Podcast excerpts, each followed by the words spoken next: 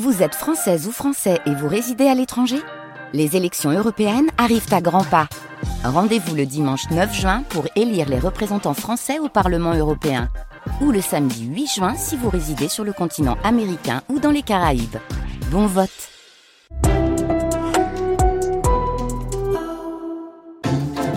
France Culture, sans oser le demander. Géraldine Mosna-Savoie.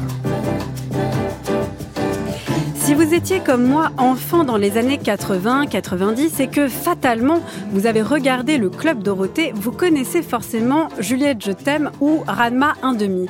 Ou du moins vous souvenez-vous de leur générique.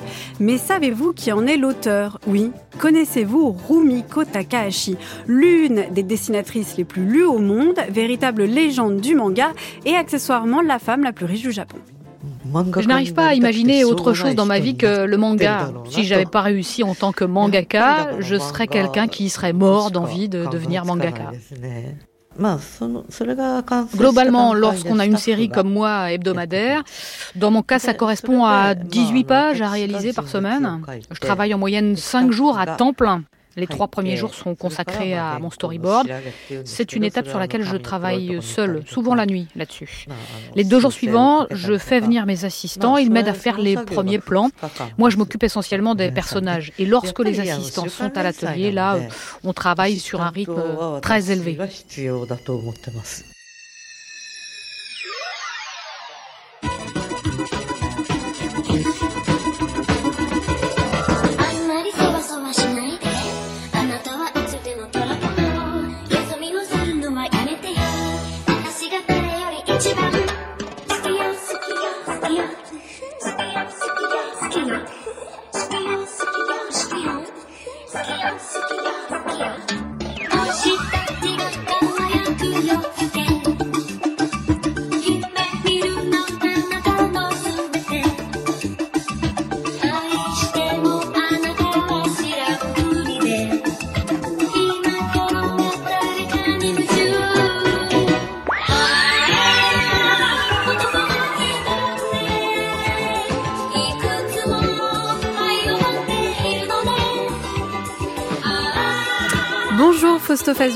Bonjour. Vous êtes fondateur de la revue Atome et co-directeur artistique du festival d'Angoulême. Vous signez deux articles dans le Télérama hors série qui est sorti hier, Planète Manga, avec lequel nous sommes en partenariat. Katsuhiro Otomo, l'incendiaire, c'est le premier article. Et le deuxième article, c'est Rumiko Takahashi, l'espiègle. Rumiko Takahashi, dont nous allons parler donc aujourd'hui durant l'heure qui vient. Pourquoi espiègle pour qualifier Takahashi? Je pense qu'il y a quelque chose d'assez circassien en fait dans son œuvre, euh, qui ressemble à un gigantesque Barnum où euh, des personnages assez fous euh, se croisent et s'entrecroisent, et tout ça participe d'une forme d'espièglerie qu'elle va dérouler, explorer tout le long de son œuvre. je dirais pas que c'est la colonne vertébrale de son travail, mais c'est vrai que sa qualité d'écriture, sa manière qu'elle a de croquer des personnages hauts en couleur de leur donner une sorte de superficialité et en même temps de profondeur. Je pense que c'est quelque chose d'assez unique euh, dans le manga.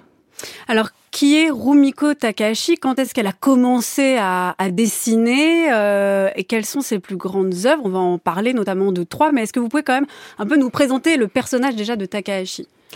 Elle a commencé de manière assez euh, traditionnelle en fait. C'est vrai que les mangaka, en règle générale, euh, ont des trajectoires qui se ressemblent, c'est-à-dire qu'elle a toujours lu du manga, euh, mais pas que. Parce que Rumiko Takahashi, c'est une bibliophile, je dirais même que c'est une bibliophage. C'est vraiment une lectrice compulsive, c'est une collectionneuse de livres, et très tôt en fait dans son parcours de lectrice, elle a affirmé cette bibliophagie. Elle a commencé à dessiner très jeune, elle a commencé à envoyer des histoires courtes à des éditeurs au Japon quand elle était encore au lycée. Elle a très tôt euh, eu envie justement d'embrasser la profession de mangaka. Et puis, euh, elle a commencé de façon très normale, très normative, je dirais, puisque elle a été repérée par un éditeur qui euh, est son éditeur historique, Shogakukan.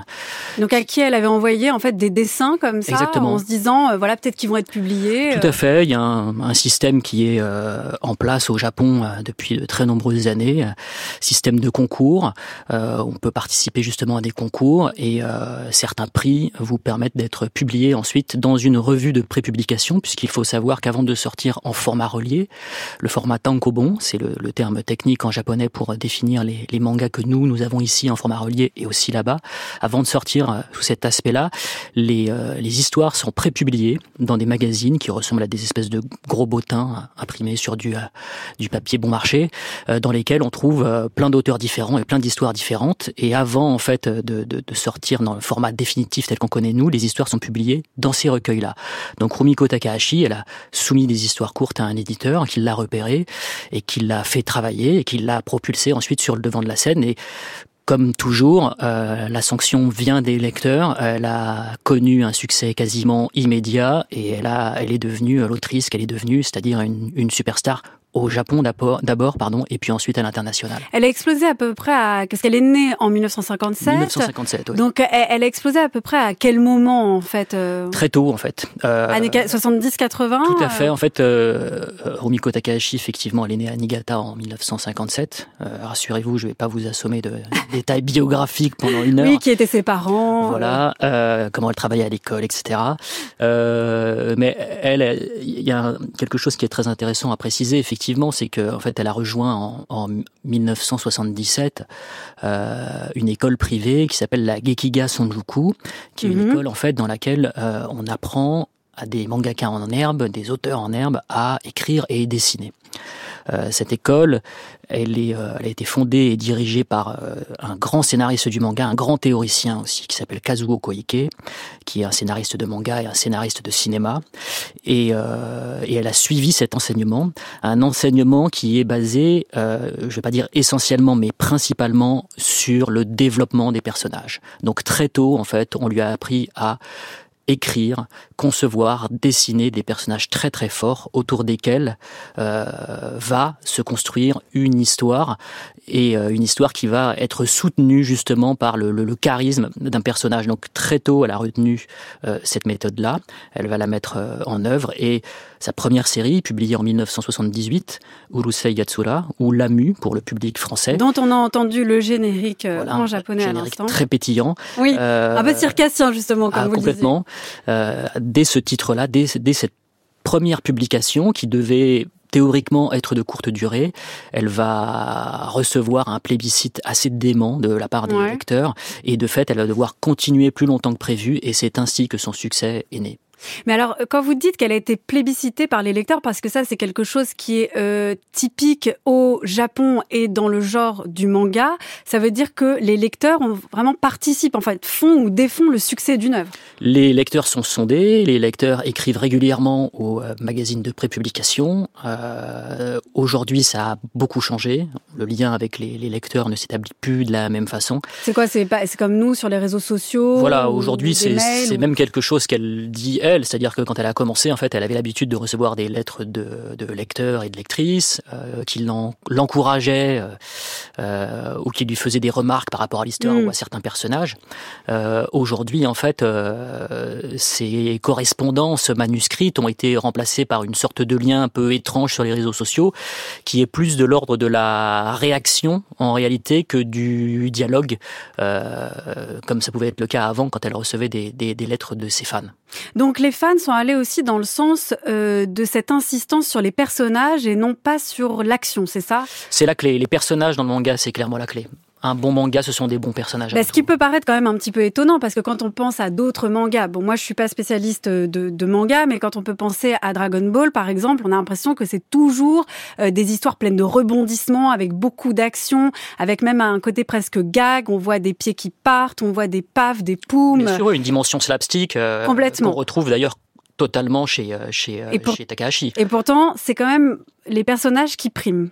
Oui, puisqu'il y a déjà quelque chose qui tourne autour du corps, euh, autour de la mm. gravité des corps, la gravité dans tous les sens du terme, la gravité grave et puis la gravité terrestre, mm. qui est hyper importante dans le manga et chez Rumiko Takahashi. Et c'est vrai que aussi bonne peut être votre histoire, si les personnages ne suivent pas, en fait, tout s'écroule. Et il vaut mieux partir de très bons personnages pour ensuite euh, construire une histoire plutôt que d'avoir une histoire et de mauvais personnages. Alors après, certains diront que l'un ne peut pas aller sans l'autre, mm. mais c'est une question très complexe, je pense, euh, à laquelle a beaucoup réfléchi Rumiko Takahashi. Et alors, elle a répondu du coup en accent sur les personnages, mais de quelle manière? C'est quoi la caractéristique de Takahashi pour mettre en avant ces personnages ou les relations interpersonnelles ou les corps des personnages? Bah, ça, ça, Je ne sais pas s'il y a vraiment une méthode. Je pense que la, la, chose dont elle se soucie le plus, c'est euh, le plaisir qu'elle va procurer à ses lecteurs. Et ce plaisir-là passe clairement par les échanges, les quiproquos, les scènes d'action qu'il va y mm. avoir entre ces personnages. J'ai pas envie de dire peu importe le contexte, et je, je vais pas, pas dire peu importe l'histoire, c'est voilà. pas non plus. Pas non plus, puisqu'il il faut toujours un socle et il faut toujours un contexte, une base. Euh, néanmoins, quand on prend sa première série, euh, Urusei Yatsura, on se rend compte que le schéma narratif est sensiblement le même euh, à chaque épisode, mais les personnages sont tellement attachants, sont tellement surprenants d'épisode en épisode que finalement, on a envie de dire, peu importe ce qui leur arrive, on est tellement content de les suivre, on est tellement addict en fait à leur péripéties euh, qu'on reste scotché et qu'on a envie de tourner les pages. Il il y a quelque chose qui est très caractéristique à mon sens du manga, c'est l'attachement passionnel, voire obsessionnel qu'ont les lecteurs pour les personnages. Et par ailleurs, quand on s'attarde un petit peu euh, sur les réseaux sociaux, qu'on lit des réactions de lecteurs vis-à-vis de telle ou telle série, euh, on se rend bien compte d'une chose, c'est que la plupart du temps, ils parlent des personnages et ils en parlent de manière tellement proche que ça en devient assez...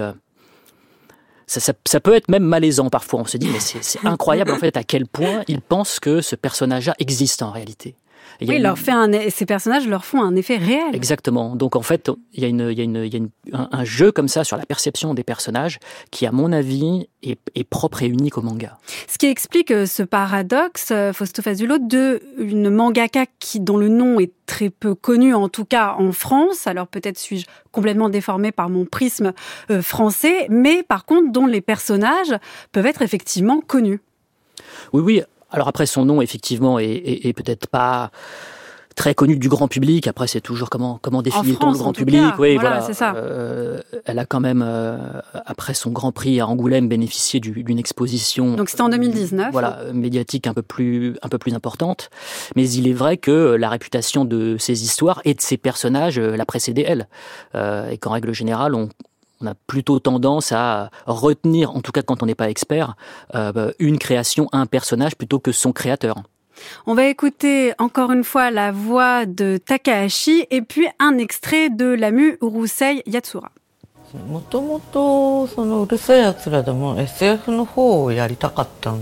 Au départ, je voulais faire d'Urusei Yatsura une série de science-fiction, une sorte de science-fiction comique.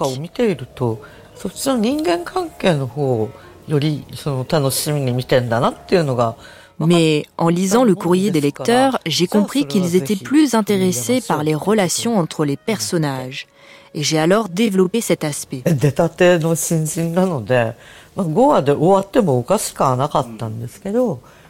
Comme je commençais à peine ma carrière, la série aurait pu s'arrêter à cinq chapitres. Étonnamment, le manga a eu plus de succès que prévu. Pour autant, on ne m'a jamais dit arrête l'école pour dessiner. Leur discours était plutôt dessine quand tu peux. Oh, c'était toi la mue Coucou chérie. Tu n'as pas envie d'aller faire un petit tour dehors Les cerisiers sont en fleurs. Tu ne vois pas qu'on est en plein cours Mais tout le monde dort. Oh bah... Euh... Oh oui Mais qu'est-ce que vous faites Non d'un petit lutin Nous sommes faits, nous sommes repérés. Dormez, dormez. Mais pourquoi ils veulent pas dormir Je n'ai jamais vu de pareilles créatures, et toi, Rune Non. Oh Nous sommes observés par les humains. Oh, je n'y arriverai jamais, j'y arriverai jamais À quoi? Eh bien, chaque année au printemps, je demande à l'élève le plus mauvais de ma classe de passer une épreuve de rattrapage qui consiste à faire dormir les élèves de cette école. Je comprends pourquoi on a sommeil à cette saison. Voici l'élève le plus mauvais de ma classe. Euh, voici mon professeur, c'est un incapable. Est-ce que tu veux ma main sur la figure? Ah bah prouvez-moi le contraire. Tu as mis dans leur coupe Oh non d'Alutin, je me suis trompée. J'ai fait une poudre aphrodisiaque. Bon, eh ben je crois que je vais vous laisser. Hein. à l'année prochaine Lamu, l'anime issu du manga Urusei Yatsura de Rumiko Takahashi, dont nous parlons avec vous, Fausto Fazulo. Alors, Urusei Yatsura, c'est publié de 1978 à 1987, 34 tomes diffusés en France à partir de 1988. Est-ce que vous pouvez nous raconter l'histoire de Lamu? Donc c'est là le nom euh, français en traduction. En Tout à fait. De Alors euh, Lamu, effectivement, c'est un personnage d'extraterrestre en bikini léopard dit comme ça, ça peut donner très envie ou pas du tout envie. Euh, en l'occurrence, je pense que le personnage a été un choc érotique pour de nombreux euh, jeunes téléspectateurs ah de l'époque. Euh, Moi, j'ai pas de souvenir. Hein, mais... Et euh, non, bah, ça raconte effectivement son arrivée sur Terre et puis le chaos qu'elle va provoquer et puis elle va effectivement s'amouracher d'un jeune garçon. Et, et toute l'histoire est basée sur une série de, de, de quiproquos, de défis, de, de croisements, de gags. Et voilà, le schéma va se répéter euh, très longtemps sur une trentaine de volumes. Et euh, vers la fin, effectivement, on a un peu fait le tour, on va dire, de, toute la mécanique des gags qu'elle a pu nous proposer, mais c'est aussi cette sérialisation au long cours qui a permis euh, de s'attacher profondément à ces personnages. Et, et Urusei Yatsura c'est une série euh, qui est encore aujourd'hui très populaire au Japon, qui a bénéficié d'une euh, nouvelle adaptation animée. Euh, donc c'est vraiment une création qui est profondément ancrée dans la culture populaire nippone, un peu moins en France, parce que c'est une série qui est quand même, je trouve, extrêmement typé euh, et que l'humour c'est probablement la chose qui est la plus difficilement euh, exportable mm. euh, donc il y a plein de, de, de, de subtilités dans le manga aussi des jeux de mots qui sont très très compliqués à traduire en français et qui du coup ont été un petit peu écartés on va dire donc de fait je pense que le lecteur français non japanophone donc ne peut pas forcément saisir toutes les subtilités culturelles que, que Rumiko Takahashi mis dans son manga. Donc de fait, la, la série a eu un peu moins de succès en France que d'autres séries sur lesquelles on reviendra, j'imagine, un peu plus tard. Et pourquoi quand même il y a eu ce succès encore maintenant au Japon, en tout cas de, de, cette, de ce manga en particulier? Est-ce que justement ça tient vraiment à l'humour? Et là, il faut peut-être insister aussi sur effectivement cette caractéristique humoristique euh, de Takahashi qui fait aussi le succès. D'autant plus si en fait divertir c'est son premier euh, son premier objectif. C'est son credo. Ouais. Ou alors est-ce que vraiment c'est aussi une manière de raconter une histoire ou des personnages qui semblent un peu universels? Je pense que l'universalité de ces personnages est euh, au-delà du côté quand même extraterrestre en bikini léopard. Bien sûr. Euh... je pense que l'universalité de ces histoires en fait est, est, parfaitement inconsciente et involontaire en fait en réalité. C'est euh, c'est-à-dire que euh, ça, ça, ça, fait partie de son talent en fait. C'est-à-dire que euh, elle se raconte, elle raconte des histoires de manière extrêmement personnelle et il s'avère que ces histoires-là finissent par avoir un écho dans le monde entier. C'est quelque chose qu'elle a pas forcément anticipé, peut-être jusqu'à Ranma demi, où elle avait un peu plus cette conscience de vouloir faire une histoire globale, on va dire. Euh, mais je pense que ce qui a assuré euh, euh, le, le, le, statut d'œuvre culte, le terme est souvent galvaudé, mais en tout cas, en ce qui concerne Urusei Yatsura, c'est parfaitement valide. C'est avant tout, et on y revient, c'est personnages. C'est-à-dire qu'un personnage comme celui de Lamu, on n'en croise pas dans tous les mangas, euh, aussi bien sur le plan graphique, avec la ligne de Rumiko Takahashi, on n'en a pas encore parlé, mais c'est oui. vrai que son style est un style très simple, très rond, très lisible. Vous dites euh, rebondi. Rebondi. Euh, et ce qui est intéressant, c'est que cette, euh, cette, euh, j'ai envie de dire cette non maestria technique, mais ce serait un petit peu, un petit peu dépréciatif peut-être, mais en tout cas, je pense que ça rend son dessin très accessible. Mais ça, c'est intéressant quand même de parler de non maestria parce que finalement, c'est presque un côté simple simpliste ou Il y a un côté simple en fait, je pense. Il y a un côté très, euh, comment dirais-je, très lisible. C'est-à-dire que euh, c'est aussi, une très grande qualité qui, au-delà de son dessin, c'est son découpage. Euh, mais c'est vrai que euh, on n'est pas assailli par les informations euh, quand on, ouvre une page du manga. Alors c'est vrai que le, découpage de Osai Yatsura est assez particulier parce que c'est des très petites cases. Euh, c'était des épisodes de 16 pages à l'origine et elle devait raconter très rapidement son histoire, donc elle avait pas vraiment la possibilité de se déployer sur des des, des, des planches un peu moins chargées. Donc voilà, on a. je, vous, je, vous, montre en fait une planche de, pour, pour nos auditeurs. voilà, j'ai une, une planche sous les yeux avec un découpage effectivement très serré de très petites cases, mais elle le dit elle-même en interview. Ce découpage-là, en fait, lui a été un peu imposé d'une certaine manière. C'est qu'elle a fallu, il lui a fallu résoudre de façon très pragmatique euh, le problème du temps et des deadlines, et il fallait qu'elle aille au bout de ces chapitres qui sont des, ces épisodes chapitres qui sont tous autoconclusifs. C'est-à-dire qu'en fait, à la fin d'un épisode, on a la fin euh, de, de, l'intrigue, euh, de l'intrigue de l'épisode, et, et, de fait, il fallait aller euh, vite, donner beaucoup d'informations et multiplier les cases. Donc c'est pour ça que son découpage est très serré comme celui-ci. Mais est-ce que, enfin, ce succès quand même de, de sur 34 euh, tomes, vous avez insisté sur le côté sériel, de sérialité en fait de, de ce manga.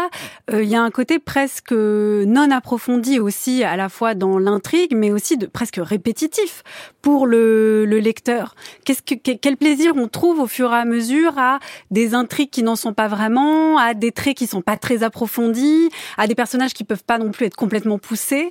Euh, finalement, on, on se demande même si c'est pas juste en fait, euh, euh je pose la question volontairement peut-être un peu méchante, mais est-ce que c'est pas juste du remplissage en fait euh, de, un peu bétifiant de, on avale comme ça des pages de manga? Pour certains titres, oui. Pour celui-ci, non. Je pense que le, le, lien se crée effectivement sur l'habitude et, euh, et, et, quoi qu'il en soit, euh, au départ, à l'amorce de l'histoire, il y a des personnages très très forts. Alors après, effectivement, les situations, euh, certaines situations se répètent, des situations reviennent. Euh, il y a un effet évidemment formulatique, mais c'est le cas d'à peu près toutes les séries et tous les mangas. Mais ce que je trouve très intéressant avec euh, avec justement Urusei Yatsura, c'est que malgré euh, malgré la formule, malgré la, répétition, pardon, euh, malgré la, la, la, simplicité du style, même si c'est une fausse simplicité en réalité, il y a cette profondeur qui finit par se dégager des personnages. Il y a quelque chose qui est un petit peu abstrait, qui est peut-être un peu psychologique et qui crée un lien extrêmement ténu, extrêmement fort avec le lecteur. Et c'est ce qui le rend parfaitement accro et intéressé et qui lui donne envie chaque semaine de retrouver mm. en fait euh, les aventures des personnages de Rumiko Takahashi. Est-ce que vous pouvez m'en dire plus sur cette dimension psychologique peut-être de ces personnages-là, de Lamu par exemple Je pense qu'elle part, euh, son, elle part de d'archétypes comme très souvent, hein, c'est-à-dire euh, des archétypes de, de, de, d'étudiants, des, des, des, situations en fait qui sont extrêmement normales, c'est-à-dire que l'une des grandes forces de son œuvre, c'est de partir d'un terreau très réaliste pour y faire éclore quelque chose d'extraordinaire. Mm. Euh, donc en fait, elle décrit des situations que tous les lecteurs japonais connaissent, la vie quotidienne, Manger, la vie scolaire, voilà, les repas, aller à l'école. Euh, les rapports parfois un peu conflictuels avec les parents ou avec les professeurs. Et elle va commencer à faire euh, dérailler cette normalité. Là, le déraillement, il arrive avec euh, l'arrivée, justement, il arrive avec l'arrivée, excusez-moi, c'est un peu lourd, il arrive avec le surgissement d'un personnage extraterrestre et extraordinaire, celui de la mue, et, et, et, tout le récit va se baser sur ce, sur ce décalage et sur cet accident. En fait, tout est une série d'accidents chez Rumiko Takahashi. Euh, toutes ces séries sont basées à peu près sur euh, ce type de mécanique-là. Et même si l'accident a l'air comme ça un peu simple, bah, il s'avère qu'elle arrive à l'étirer et à le faire durer de manière un peu pertinente euh, dans son récit. Et, euh, et, tout tient à ça, en fait, à ce dérèglement du quotidien, à cette dénormalisation en réalité. Vous parlez euh, d'accident, Fausto c'est intéressant parce que justement, l'accident, il peut être à la fois dramatique et humoristique. Or, chez Takahashi, il est souvent humoristique. Il y a peu de gravité, euh, de, de, tristesse en fait dans, dans son œuvre. En tout cas, dans Lamu, c'est plutôt des situations comiques où là, le divertissement est vraiment le. le ah, le divertissement est roi. Oui, oui, tout à fait. Oui, bah c'est un vrai, euh, c'est un vrai euh, gag manga, hein, comme on dit. C'est-à-dire que c'est un manga euh, humoristique, euh, avant tout euh, basé sur une mécanique comique. Voilà, elle se réfère beaucoup au manzai, qui est effectivement un art de la comédie complètement japonais, avec deux personnages, un clown joyeux, un clown triste. C'est un peu l'idée. Donc elle réfléchit toujours dramatiquement à ce qui fonctionne le mieux et à ce qui est le plus simple et ce qui est le plus lisible, puisque effectivement l'un de ses soucis premiers c'est d'être lisible et compréhensible par les lecteurs sans les prendre pour des idiots, simplement en faisant en sorte qu'ils arrivent très rapidement à comprendre ce qui se passe déjà dans l'espace d'une case. Donc il y a une vraie gestion topographique qui est très pensée et aussi euh, comprendre ce qu'il se passe dans l'intrigue. Donc même s'il y a beaucoup de chahuts, même s'il y a beaucoup d'arrafus dans toutes ces histoires, on comprend toujours qui est qui, où sont les personnages mmh. et où ils vont. Et pour la dimension comique, est-ce que c'est ça la manière dont on peut définir euh, Takahashi? Est-ce qu'on peut dire que c'est une mangaka comique? Ou alors justement en fait bah la grande force de Takahashi c'est de pas être euh, finalement réductible euh, à une forme, à un genre. Alors on dit qu'elle écrit pour du shonen donc c'est des mangas mm. pour les jeunes garçons. elle a pas voulu faire justement de manga pour les jeunes filles. hormis ça, est-ce qu'elle a voulu vraiment s'inscrire dans un genre du manga, dans un sous-genre du manga en particulier? Je pense que non, elle se soucie pas trop de ça. Elle se soucie pas des cases et des, étiquettes. Euh, son premier souci, c'est vraiment la qualité de ses histoires et comment les lecteurs vont les recevoir. Euh, alors après, est-ce qu'on peut dire que c'est une mangaka comique? Euh, Oui, je pense qu'on peut aussi dire qu'elle est plus que ça. moi, c'est surtout l'action que je retiens chez Rumiko Takahashi. alors après, l'action est parfois vecteur d'humour et parfois l'humour est aussi mm. vecteur d'action. Mais pour moi, euh, sa spécialité, c'est vraiment la comédie d'action. Euh, par ailleurs, quand on lui parle de ses influences, euh, elle parle de Jackie Chan, qui donc est quand même l'un des grands noms de la comédie d'action mm-hmm. hongkongaise. Et elle y fait souvent référence, aussi bien dans la dimension gaguesque de son cinéma. Il faut quand même rappeler que Jackie Chan était très très inspiré par Buster Keaton, et aussi et aussi par la, la, dimension purement action et le côté virtuose des chorégraphies martiale. Elle vous a dit à vous, Takashi, dans une interview qu'elle vous a accordée. À moi, je l'ai regardé dans les yeux. Oui, c'est ça, à vous. Euh, la nécessité première pour un auteur de manga est de savoir amuser son lectorat. C'est en tout cas mon objectif absolu, quelle que soit l'histoire que je raconte. Bien sûr, pour plaire, il faut tenir compte un minimum de ce qui se fait actuellement et savoir composer avec les préoccupations contemporaines. Mais cela ne doit jamais prendre le pas sur le sourcil du divertissement. Si j'essaie de me tenir à la page, c'est pour ne jamais perdre de vue le plaisir du lecteur, pas parce que je veux absolument me fondre dans mon époque. ça, c'est intéressant parce que c'est aussi une manière. Tout à l'heure, j'ai été méchante en disant, mais finalement, quel est l'intérêt de lire euh, les hmm. mangas de Takahashi C'est juste pour euh, se nourrir bêtement euh, de pages et de, de gags de, de mangas? Et finalement, en fait, la réflexion quand même de Takahashi, c'est vraiment de revaloriser ce divertissement qu'on déteste tant, euh, ou en tout cas qu'on aime tant détester en disant qu'il nous abétit. Au contraire, elle le revendique comme tel. Oui, oui, bien sûr. Et, euh, et en fait, c'est très compliqué. C'est très compliqué d'être toujours drôle.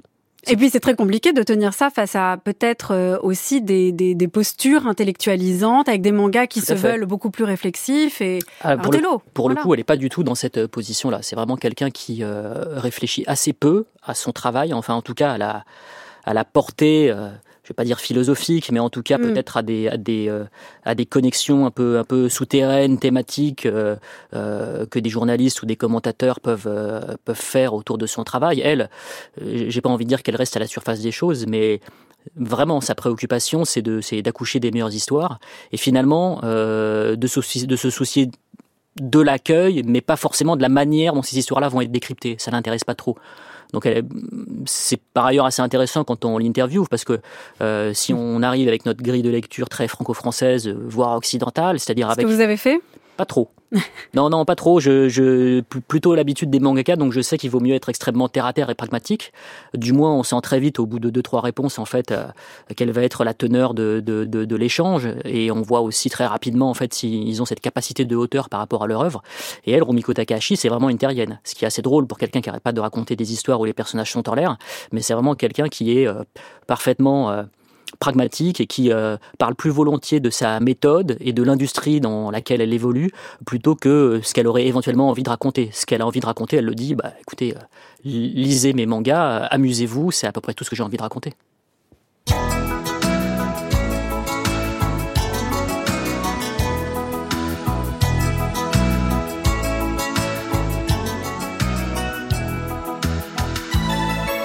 À la portion des tout le monde est heureux, même si quelquefois le ciel n'est pas toujours bleu. Mais elle est arrivée un jour, et d'un seul coup l'amour est venu enchanter tout ce qui l'habitait. Juliette, je t'aime, Juliette, je t'aime, vraiment fais bien toi la plus jolie. Juliette, je t'aime, Juliette, je t'aime, et je sais que tu es mon amie. Juliette, je t'aime, Juliette, je t'aime. Notre rayon de soleil, c'est toi. Juliette, je t'aime, Juliette, je t'aime. À la pension des mimosas.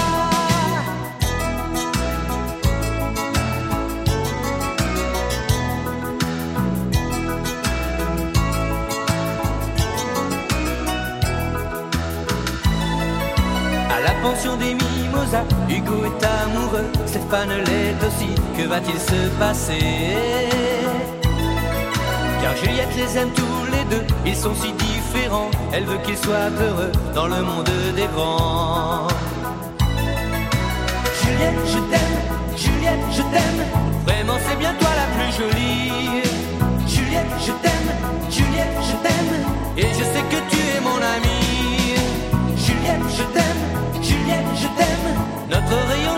C'est toi. Juliette, je t'aime, Juliette, je t'aime. À la pension des mimosas, à la pension des mimosas, tout le monde est heureux, même si quelquefois le ciel n'est pas toujours bleu. Juliette, je t'aime, Juliette, je t'aime. Vraiment, c'est bien toi la plus jolie. Juliette, je t'aime, Juliette, je t'aime. Et je sais que tu es mon amie. Juliette, je t'aime, Juliette, je t'aime. Notre rayon de soleil, c'est toi. Juliette, je t'aime, Juliette, je t'aime. À la pension des mimosas. Juliette, je t'aime, Juliette, je t'aime. Notre rayon de soleil, c'est toi. Juliette, je t'aime, Juliette, je t'aime. À la pension des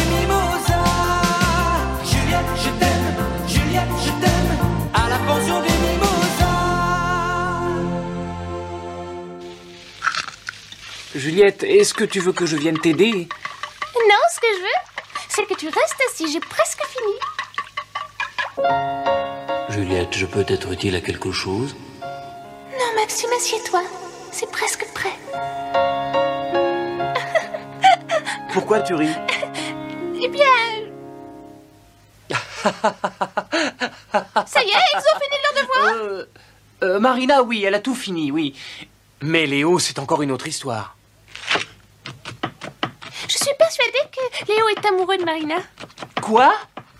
C'est classique, très souvent les garçons de l'âge de Léo sont préoccupés. Ils s'intéressent aux filles plus âgées qu'eux. Il n'y a pas qu'à son âge qu'on aime les filles plus âgées. Hein? Oh mon Dieu Oh non, c'est vraiment rien, tu sais. mais, mais, mais regarde ton doigt, tu saignes. C'est ta faute, il ne fallait pas dire une chose pareille. Mais c'est la vérité.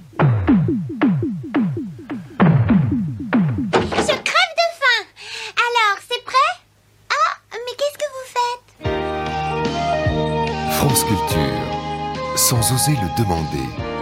Géraldine Mosna Savoie.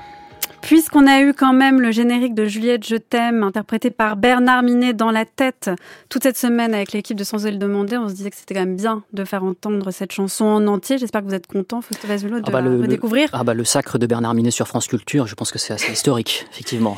Donc Juliette, je t'aime. Alors ça, c'est pour le titre français. Le manga de Rumiko Takahashi, c'est Maison Ikoku. C'est publié en 1980. Il y a 10 tomes. Euh, c'est diffusé en France, donc en anime, à partir de 1988 dans le fameux Club Dorothée avec donc Bernard Minet. C'est quoi le synopsis de ce manga, Fausto Fazulo Alors déjà, on peut euh, très rapidement euh, rappeler et dire et préciser que c'est euh, le, le manga le plus adulte de l'œuvre de Rumiko Takahashi, euh, puisque c'est un manga qui traite du deuil, le deuil d'une directrice de pension, Donc, Juliette. Juliette, donc dans la version française, Kyoko dans la version japonaise, autour de laquelle tournent deux hommes. Donc il y a une sorte de triangle amoureux comme ça. Et on suit le quotidien de cette pension et puis aussi les les relations qu'elle va entretenir et qui sont complexes entre ces deux hommes, deux courtisans qui sont d'extraction différente et, euh, et le récit va se construire sur cette encore une fois normalité. Sauf que là il n'y a pas vraiment d'accident on peut dire. Il y a juste le poids de la mort le poids du deuil le poids de l'époux perdu de la jeune Juliette qui pèse en fait sur tout le récit. Sauf que euh, c'est la pèse de manière vraiment très subtile euh, et cela donne un aspect très doux amer en fait au récit. C'est-à-dire que on sent que tout ça est empreint d'une sorte de gravité, on y revient, sauf que cette gravité est teintée de légèreté, ou alors que parfois la légèreté peut devenir grave, et c'est peut-être la, chose la plus intéressante dans, dans Maison Ikoku, c'est cet aspect vraiment entre chien et loup, entre entre le, drame de la vie et entre euh, le comique de la vie aussi, et elle arrive à déplacer le curseur comme ça de manière extrêmement fine. Alors c'est vrai, vous avez insisté tout à l'heure, Fausto Fazulo, sur la dimension très ordinaire, quotidienne, l'attention aux détails mm. euh, de Takahashi. Là, on y est pleinement avec voilà.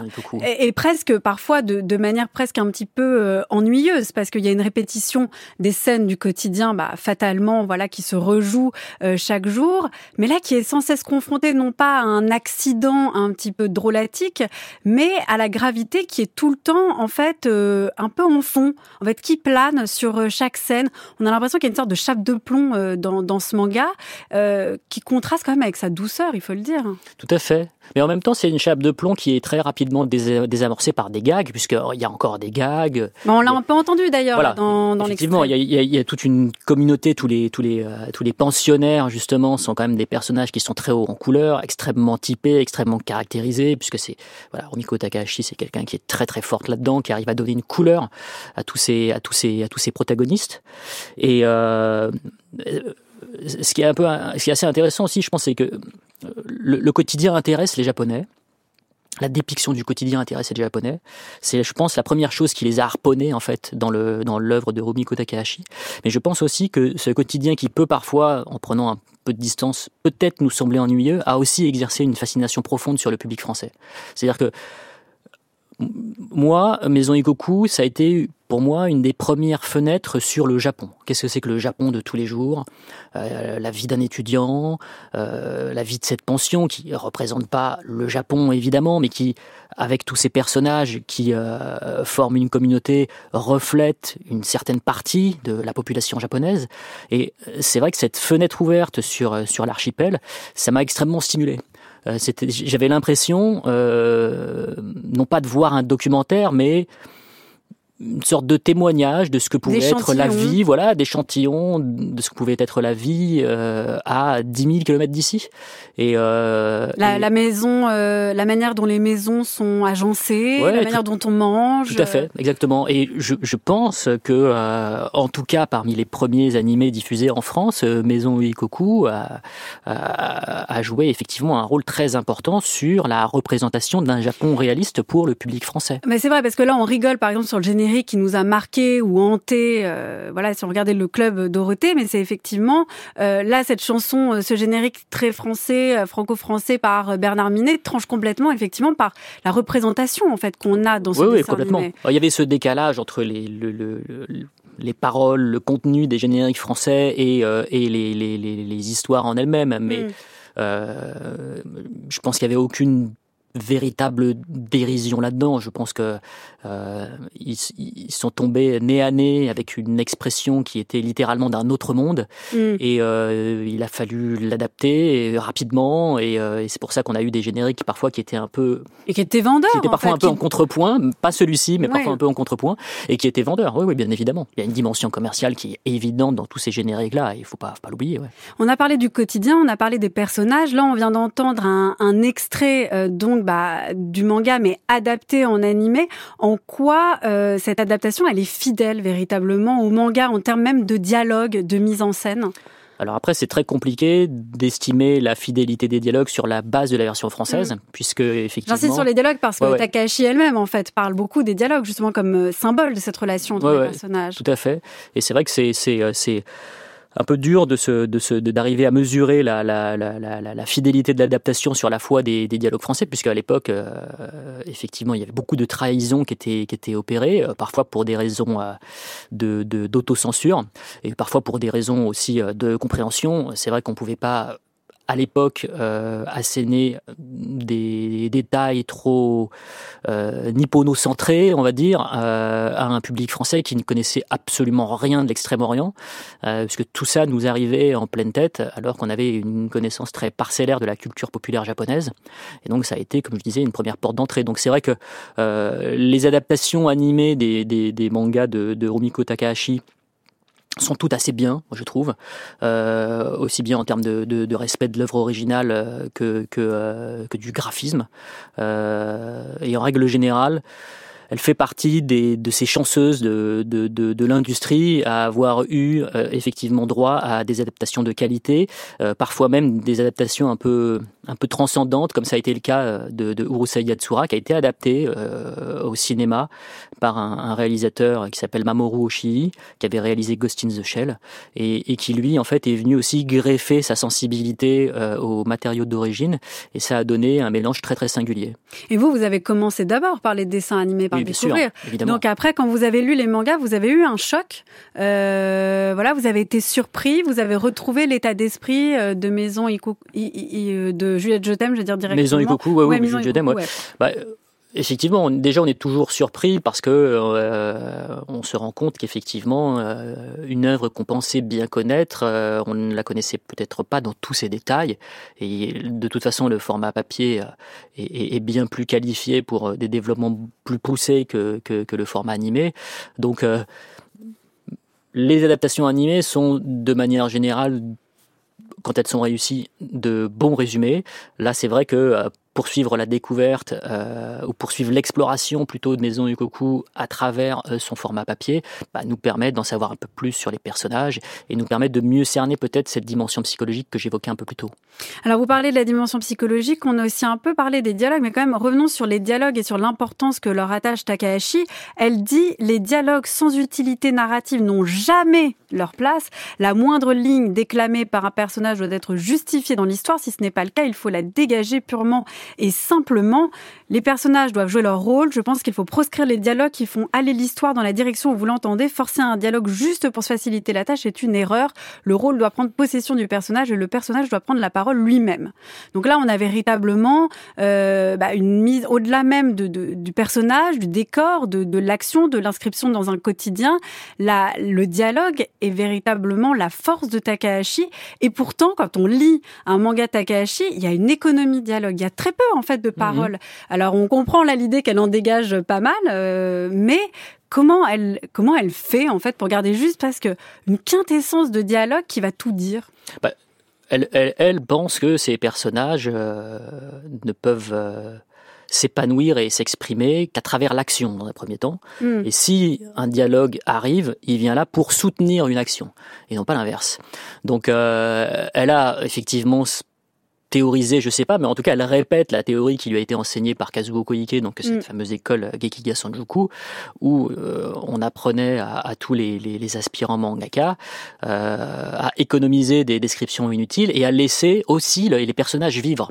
Et c'est vrai que elle, c'est quelque chose euh, qui lui tient particulièrement à cœur. C'est laisser un certain champ de liberté à ces personnages pour qu'ils puissent d'une certaine manière diriger d'eux-mêmes les histoires. Elle n'a pas envie de les ramener forcément à son intrigue en leur euh, confiant, en leur donnant des dialogues qui vont les enfermer dans une tâche euh, précise. Elle préfère que les personnages se caractérisent d'abord par leurs actions et ensuite euh, que les dialogues arrivent en soutien à cela. Dans Maison Ikoku, donc euh, Juliette, par exemple, euh, personnage principal, euh, par exemple, ça, ça, se ressent dans les bulles. Il y a des bulles à la fois où elle pense et des bulles à la fois où elle parle. Et on voit bien qu'il y a deux mondes en fait qui, qui s'entrechoquent. Et donc ces dialogues-là, c'est aussi des dialogues avec de Juliette avec d'autres personnages, mais aussi des dialogues entre elle et elle-même en fait qui jouait. Ça aussi c'est très bien mis en, place par Takahashi. Oui oui, elle a su parfaitement jouer avec euh, ce côté dual entre l'intériorité et l'extériorité, entre ce que dit son personnage et ce qu'il pense, euh, entre ce qu'elle ce qu'elle ressent et ce qu'elle ne veut pas ressentir. Euh, et c'est ce qui a permis d'ailleurs à, ce personnage-là de devenir quasiment l'un des plus populaires de toutes les créations en fait de Rumiko Takahashi. Mais justement à cause de cette épaisseur psychologique dont on parlait et on voyait le côté dual entre elles. Cet, cet, ancrage dans un quotidien, cette épaisseur psychologique, le fait que c'est un personnage qui traverse quelque chose de très difficile, le deuil. Euh, tout le monde est sensible au deuil. Il y a un processus d'identification qui s'opère. Euh, J'ai quasiment envie de dire de facto. Mm. Et c'est vrai que euh, cette cette cette cette ambition qui, euh, qui euh, comment dirais-je, expose et qui explose pardon dans le récit de manière très très subtile, c'est quelque chose qu'elle n'a jamais d'ailleurs retrouvé par après dans ses dans mangas suivants. C'est assez intéressant de, de voir que l'énorme travail qu'elle a pu faire sur Maison Ikoku, qui était un, manga publié dans une revue pour adultes, donc c'est aussi ce qui différenciait mm. le ton de l'œuvre par rapport à Urusei Yatsura et après par rapport à Ranma 1,5. Mais c'est vrai que cette, cette, cette, cette profondeur, elle l'a un peu retrouvée peut-être dans certaines histoires courtes qui étaient justement euh, de la même euh, de la même gravité, pour utiliser un mot que j'ai déjà beaucoup utilisé. Mais c'est vrai que Maison et Koku, ah bon, ok, ça va. Maison et est peut-être euh, est peut-être son meilleur manga parce que justement le plus beau, le plus grave, le plus complexe et, et, peut-être avec le personnage qui est le plus touchant et attachant. Alors justement, vous parlez de public, Fausto Fazulo, on a effectivement il y a un public euh, d'enfants et puis il y a un public il y a un public d'adultes. Est-ce que Takashi, elle avait cette idée ou elle a cette idée de viser certains publics en particulier ou au contraire elle se veut populaire euh, ou alors elle veut s'adresser à des enfants en devenir d'être adultes, à des adultes qui ont une âme d'enfant comme on dit un peu bêtement. Euh, est-ce qu'elle a ça en tête? En fait, quand elle dessine, elle pense euh, au public qui est celui de la revue de prépublication dans laquelle va être. Euh, Donc elle s'adapte un peu quand même. Donc euh, en fait, elle est, elle est obligée d'une certaine manière euh, de suivre des règles et de dessiner, d'écrire des personnages qui correspondent aux attentes du lectorat de la revue. Donc quand on a une revue pour garçons, forcément, on a plutôt tendance à écrire des histoires d'action avec des personnages masculins. et ce qui est intéressant, c'est qu'elle va va s'y conformer, mais elle va aussi glisser un petit peu dans les interstices comme ça du cahier des charges des motifs très personnels, euh, sans pour autant en faire une revendication. Hein. Elle va, elle va légèrement pirater le système de l'intérieur, euh, mm. pas suffisamment pour complètement bousculer et renverser ses lecteurs, mais elle arrive tout de même à semer une petite graine, euh, créer quelque chose de, d'un peu accidentel, on y revient, euh, qui fait que ces shonen, qui sont donc des mangas euh, à destination des garçons, ne sont pas des shonen comme les autres en réalité. C'est-à-dire, ils vont, ils les transforment, ils vont, euh, ils vont leur permettre. que vous disiez que euh, Takashi, elle n'avait pas forcément de réflexivité sur son travail, mm. mais quand même, elle, a, elle, a, ça en tête, pas seulement de divertir, mais quand même de, de transformer, de, d'avoir un effet sur son lecteur. Sauf que je pense que c'est pas prémédité en fait. Je pense que ah c'est quelque chose qui lui vient complètement naturel naturellement pardon. Donc euh, je, pense qu'elle est elle est pas dans une optique de euh, je vais euh, moi remodeler le shonen par rapport à, à, à, mes ambitions mes obsessions et mes envies. Elle est plus dans une idée de quel personnage en fait serait peut-être le plus surprenant dans mon histoire? Comment je vais l'amener à rencontrer un personnage qui a un véritable archétype et peut-être à le faire changer? Comment je vais organiser cette collision en fait? Et, euh, et, et, ça c'est quelque chose d'assez d'assez unique dans son dans son dans, dans, le paysage du manga. Ah bah justement un personnage qui évolue euh, beaucoup et qui évolue même tout le temps, ah bah c'est Ranma 1,5. Tout a commencé au début du mois dernier. Nous sommes partis pour la Chine afin de nous perfectionner encore plus.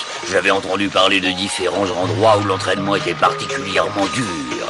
Mais je pris la décision d'aller dans la province où s'élèvent les montagnes Bayankara, parce que c'était là que se trouvait le site légendaire de Jusen. Comme vous le voyez, il y a quelques centaines de sources. À chacune d'entre elles est associée une histoire dramatiquement triste. Ranma, j'y vais, tu me suis Attendez, je ne vous ai pas tout raconté. Vous ne devriez pas commencer sans écouter toutes mes explications. Oh, oh non, oh non, je t'ai Oh, papa, papa.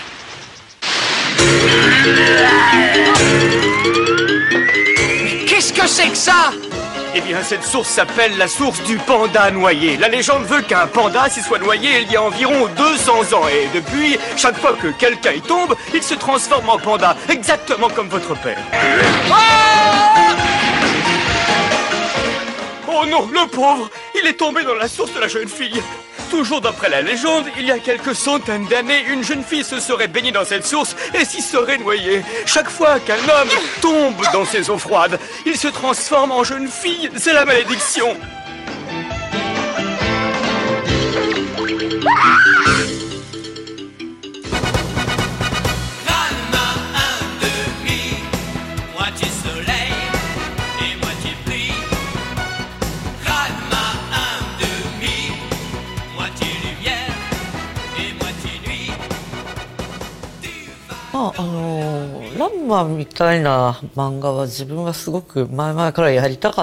Depuis longtemps, j'avais envie de dessiner un manga comme Ranma, dont l'histoire se déroulerait dans une école avec des scènes d'action. J'aimais beaucoup le maître chinois de Jackie Chan. et je voulais dessiner quelque chose comme ça. Je voulais dessiner une sorte de kung-fu comique. En ce qui concerne le changement de genre du personnage, en combinant les deux, ça élargit les possibilités d'histoire et permet de dessiner différents costumes. S'il change de genre, même s'il garde les mêmes vêtements, comme son corps change, sa façon de les porter change aussi.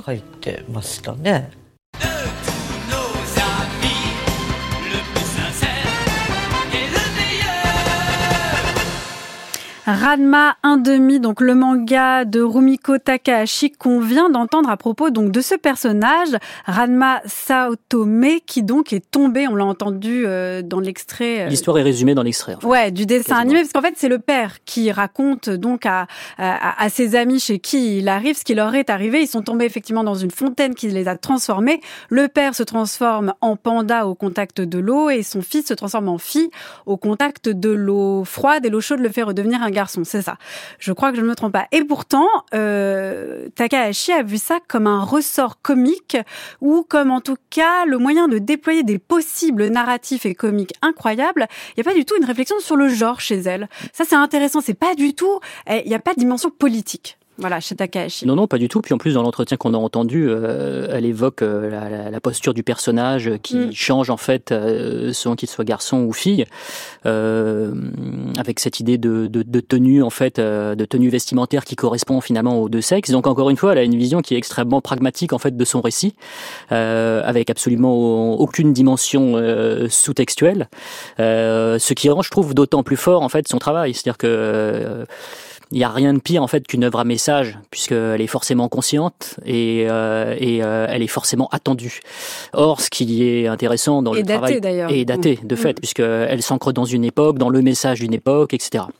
Or, le travail de Rumiko Takahashi est tellement spontané que même s'il y a des choses aujourd'hui qui peuvent paraître un peu surannées ou dépassées, ça participe d'une telle sincérité euh, que son écho est encore hyper prégnant aujourd'hui. C'est-à-dire que même si elle ne réfléchissait absolument pas à ces questions de genre à l'époque de Radma 1,5, euh, quand on le lit aujourd'hui, euh, non pas que le manga soit particulièrement actuel, mais on a vraiment la sensation de lire quelque chose de différent, en fait, en mm. réalité. De différent, qui sort de l'ordinaire, euh, avec une, une, une dimension comique qui n'est jamais une dimension moqueuse, puisqu'elle se moque jamais de ses personnages, en fait. Elle n'en rit pas, elle les prend très très au sérieux, même s'il lui même s'il leur arrive des choses complètement euh, insensées.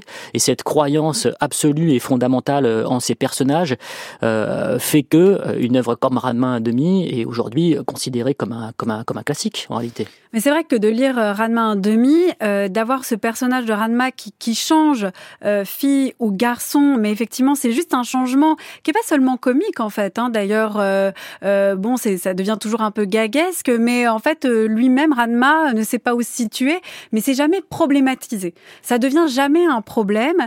Euh, y a, il, il, dort donc chez un, un, ami de son père qui a trois filles, donc il est promis à une des. C'est une, sorte de mariage arrangé. Voilà, un, un mariage arrangé. Euh, les sœurs sont un peu pestes entre elles. La fille à laquelle il est promise le déteste. Elle déteste tous les garçons. Elle déteste tous les garçons, mais en même temps, euh, les sœurs lui disent tu peux bien l'aimer quand même parce qu'en fait finalement Radma c'est quand même à moitié une fille. Et tout ça en fait est posé de manière à la fois simple, non consciente, conscientisée, comme vous le disiez, euh, avec à chaque fois non pas seulement des ressorts comiques, mais juste en fait une sorte effectivement de comment le dire à part dire simplicité. En gros, qu'est-ce que ça change d'être un jour une fille et à un autre moment un garçon? C'est aussi simple que ça. C'est vrai. En fait, je sais pas quoi ajouter parce que c'est exactement ça en fait en réalité. Et euh, ce qui pourrait euh, passer pour une œuvre parfaitement binaire, en fait, en réalité, ne l'est pas du tout. Alors que pourtant, un titre, son titre implique sous-entend une, une, binarité. Une binarité. Ouais. Or, le, son manga ne l'est absolument pas. Il est constamment justement sur le fil euh, et il arrive à garder cette, euh, cette, euh, cette, cette subtilité dans un registre qui est pourtant hyper cadenassé, hyper verrouillé, qui est celui du manga d'action pour garçons. Donc en plus, elle arrive pas forcément à déjouer les codes, mais peut-être légèrement à les faire dévier en fait. Et hmm. ça, je pense que les lecteurs, ils ont vraiment remarqué ça et c'est par ailleurs une des raisons pour lesquelles elle a pu gagner un lectorat plus féminin sur cette série. Et puis, euh, cette absence de, de, thème ou de théorisation ou de réflexivité euh, politique, sociétale, sociale et tout, euh, lui permet aussi de durer dans le temps. Est-ce que vous pourriez dire en fait qu'on qu'on peut lire euh, du Takahashi à n'importe quel moment de sa vie, à n'importe quel moment de l'époque, ou est-ce qu'elle est un peu datée quand même sur certaines choses? Je pense qu'on peut et qu'on doit lire du Rumiko Takahashi à n'importe quel moment de sa vie. Alors pourquoi on doit lire du Takahashi On doit lire bah, simplement pour euh, se rendre compte en fait que euh, le manga euh, est parfois plus qu'un simple divertissement et que même si ces mangas sont pensés pour être de simples divertissements, on arrive à cerner et à comprendre son talent parce qu'on se rend compte que derrière ce divertissement-là, il y a une véritable réflexion narrative, une, véritable capacité euh, d'écriture profonde des personnages et que sous la couche du, du, du, du, pop, en fait, il y a quelque chose de bien plus sincère en fait qui, qui s'écoule. Euh, elle a eu, comme donc vous l'avez dit, le Grand Prix d'Angoulême en 2019. Elle a eu deux fois le prix euh, Shokagukan du Shonen en 1980 et 2001. Là, on a parlé quand même euh, d'œuvres qui datent plutôt des années 80. Depuis, qu'est-ce qu'elle fait, Takahashi, Rumiko Takahashi? Elle s'est jamais arrêtée de travailler. Donc ça c'est déjà très important puisque parfois il y a des auteurs qui effectivement euh, accouchent d'un hit absolu, qui a un retentissement planétaire et qui hmm disparaissent ou qui en tout cas lèvent le pied.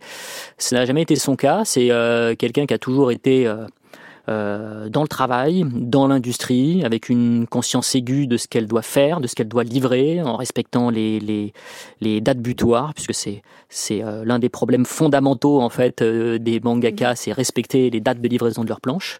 Et elle a toujours travaillé. Alors après, il est vrai que elle a moins de succès. Elle a forcément moins de succès puisque il y a des œuvres colossales qui euh, ont émergé entre les années 90 et 2000, que le paysage du manga euh, a changé, euh, parfois dans le fond et aussi dans la forme. Est-ce qu'elle est un peu ringarde justement dans la forme, ou à, défaut de l'être en fait dans le, dans le propos quoi? Je dirais pas qu'elle est ringarde, je dirais qu'elle est un petit peu datée parfois et qu'effectivement ce qui faisait peut-être parfois la, la saveur en fait euh, dans les années 80 et des années 90 de son trait aujourd'hui peut apparaître un petit peu désuet. C'est vrai que euh, euh, vu que ce n'est pas une grande technicienne, vu qu'elle n'est pas dans une espèce de démonstration ostentatoire de ce qu'elle est capable de faire, on peut aujourd'hui effectivement en feuilletant ses mangas actuels trouver que ça manque un petit peu de panache et que ça n'a pas forcément le charme aussi de ce qu'elle pouvait faire avant. Ça c'est je trouve un argument qui est parfaitement recevable et par ailleurs, c'est assez vrai. Euh, c'est une autrice qui est moins intéressante aujourd'hui qu'elle ne pouvait l'être euh, il y a 15 ans. Mais il faut quand même la lire. Par quoi on commence? Moi, je dirais Maison Ikoku, en fait, en réalité. Merci beaucoup Fausto Fazulo. Alors de vous, avant, on peut aussi lire les deux articles que vous signez donc dans le Télérama hors série Planète Manga et on peut lire aussi donc les œuvres de Rumiko Takahashi aux éditions Glénat. Vous l'avez dit, euh, Juliette, je t'aime, Ranma un demi, Mao, Mermaid Saga. Merci beaucoup Fausto Fazulo. Merci.